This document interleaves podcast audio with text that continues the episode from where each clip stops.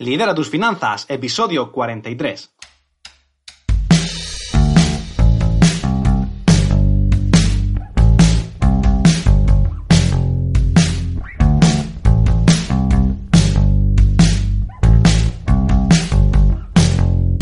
Bienvenidos al episodio 43 del podcast Lidera tus finanzas, donde vamos a hablar de cómo funciona una tarjeta de débito y para qué sirve.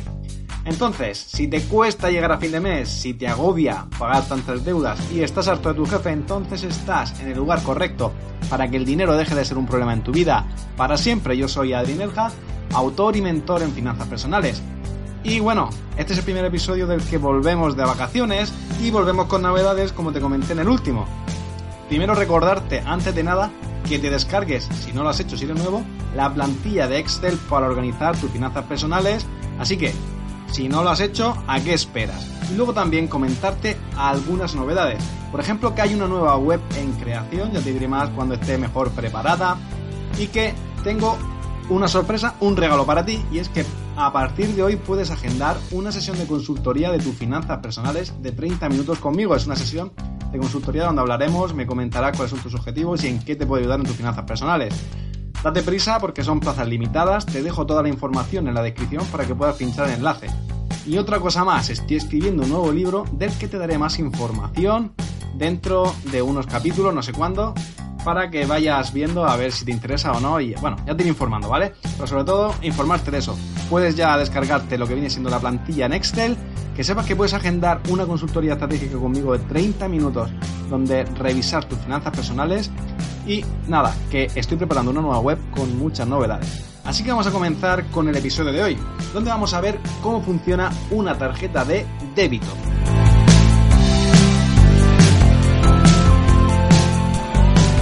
Normalmente llevan, llevarás seguro un montón de tarjetas en tu monedero, en el bolso, por todos sitios, en el bolsillo, pero puede ser, no estoy seguro, que no sepan ni para qué sirve cada una ni cómo se usan de manera adecuada y bueno, entonces vamos a arrojar un poquito de luz para que tengas un mayor insight en este tema.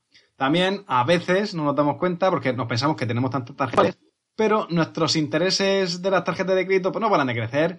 Vamos pagando mes a mes, aunque bueno, muchas veces como es una cuota fija lo que se paga por la tarjeta de crédito no nos preocupamos, pero al final de año se lleva un buen pellizco de tus finanzas que se puede traducir en un fin de semana fuera, en salir con tu pareja a cenar o lo que sea, y no te das cuenta que le estás regalando tu dinero a otros por el mero hecho de no saber cómo funcionan las tarjetas, tanto de débito como de crédito. Sí que tendrás en episodios anteriores, creo que es el 27, donde te explico cómo funciona una tarjeta de crédito y en este vamos a hablar cómo funciona una tarjeta de débito. Así que esa es la solución, que aprendas cómo funciona este tipo de tarjetas. Así que en el episodio de hoy te voy a contar cómo funcionan y para qué sirven y vamos a empezar por el principio. Vamos a empezar diciendo qué es una tarjeta de débito. Una tarjeta de débito simplemente es una tarjeta de plástico, nada más, no tiene validez a menos que sea emitida por una entidad financiera, el cual ya tiene un periodo de validez. Y esas tarjetas de crédito y de débito, todas llevan una banda magnética por detrás y un chip que guarda tu información o parte de tu información personal y financiera. Bueno, mejor dicho, información del titular. Si no tuya la tarjeta, obviamente no guarda tu información, sino la de otro. Y bueno, si puedes coger a mano una tarjeta de débito o de crédito, vamos a ver cuáles son sus partes, o si no, puedes buscar por internet y ver cuáles son las partes. En el anverso, en la cara delantera, tienes el nombre de la entidad, porque cualquier tarjeta de débito está asociada a una entidad, por ejemplo, puede ser un banco o una entidad financiera eh, externa, Luego tienes la marca, como por ejemplo Visa o Mastercard, que son las más conocidas. Hay un chip, normalmente las modernas lo tienen todas, pero antiguamente no tenían chip, ahora sí que se tiene el chip. Por ejemplo, para poder pagar por wireless, ahora mismo no necesitas eh, meter las tarjetas en un datáfono, sino que simplemente con acercarlas puedes pagar o hacer lo que quieras. Luego también tiene el número de la cuenta, que es como el número de identificación de la tarjeta, que son 16 dígitos la fecha de caducidad. A esto tienes que estar al loro con la fecha de caducidad porque, bueno, a mí ya me pasó que se me pasó. Normalmente las entidades financieras, cuando se te agota una tarjeta, te envían otra un poquito antes para que no te quedes sin ese débito que puedas acceder a ello, esa forma de pago.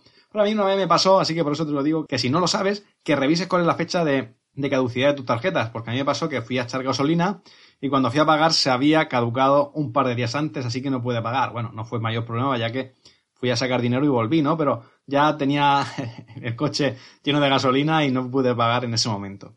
Y luego, por último, en el anverso tienes el nombre del titular, ¿no? La persona que es titular de esa tarjeta. Luego, al darle la vuelta, tienes la banda magnética, que sobre todo se usaba antes, el panel de firmas, donde puedes firmar con un bolígrafo, puedes firmar y poner tu firma, ya que, sobre todo antes, cuando tenías que pasar la banda magnética, salía un papel en el que tenías que firmar porque no había tantas medidas de seguridad, entonces era la persona a la que le pagabas tenía que revisar que tu firma del DNI o del documento de identidad fuese igual que la firma que tenía en la tarjeta.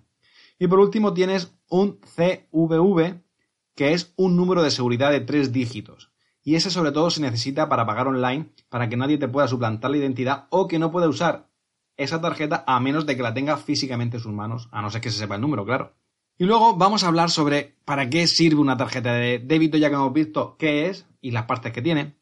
Simplemente, muy fácil, muy sencillo, sirve para dos cosas, para pagar y para sacar dinero. Es decir, cuando vas a pagar, cuando vas a hacer compras en cualquier establecimiento, puedes pagar con tarjeta de débito o si quieres sacar dinero de tu cuenta para, tener dinero físico, puedes hacerlo. La particularidad de estas tarjetas es que tienen un límite diario, por eso, en el caso, esperemos que no pase, que si te roban una tarjeta de débito, no puedes sacar más dinero o no podrían sacar los ladrones más dinero del límite que tienes por día, al igual que tú, si quieres sacar más dinero del establecido en el límite, tampoco podrás hacerlo. Por eso, este tipo de tarjetas son ideales para comprar por internet, porque solo te puede gastar el máximo que tengas en tu cuenta, ya que están asociadas. Cuando vas a pagar algo, el máximo dinero que te puedes comprar es el que está asociado a tu cuenta. Es decir, que si tú tienes en tu cuenta 100 euros, no vas a poder gastarte 150, sino que 100.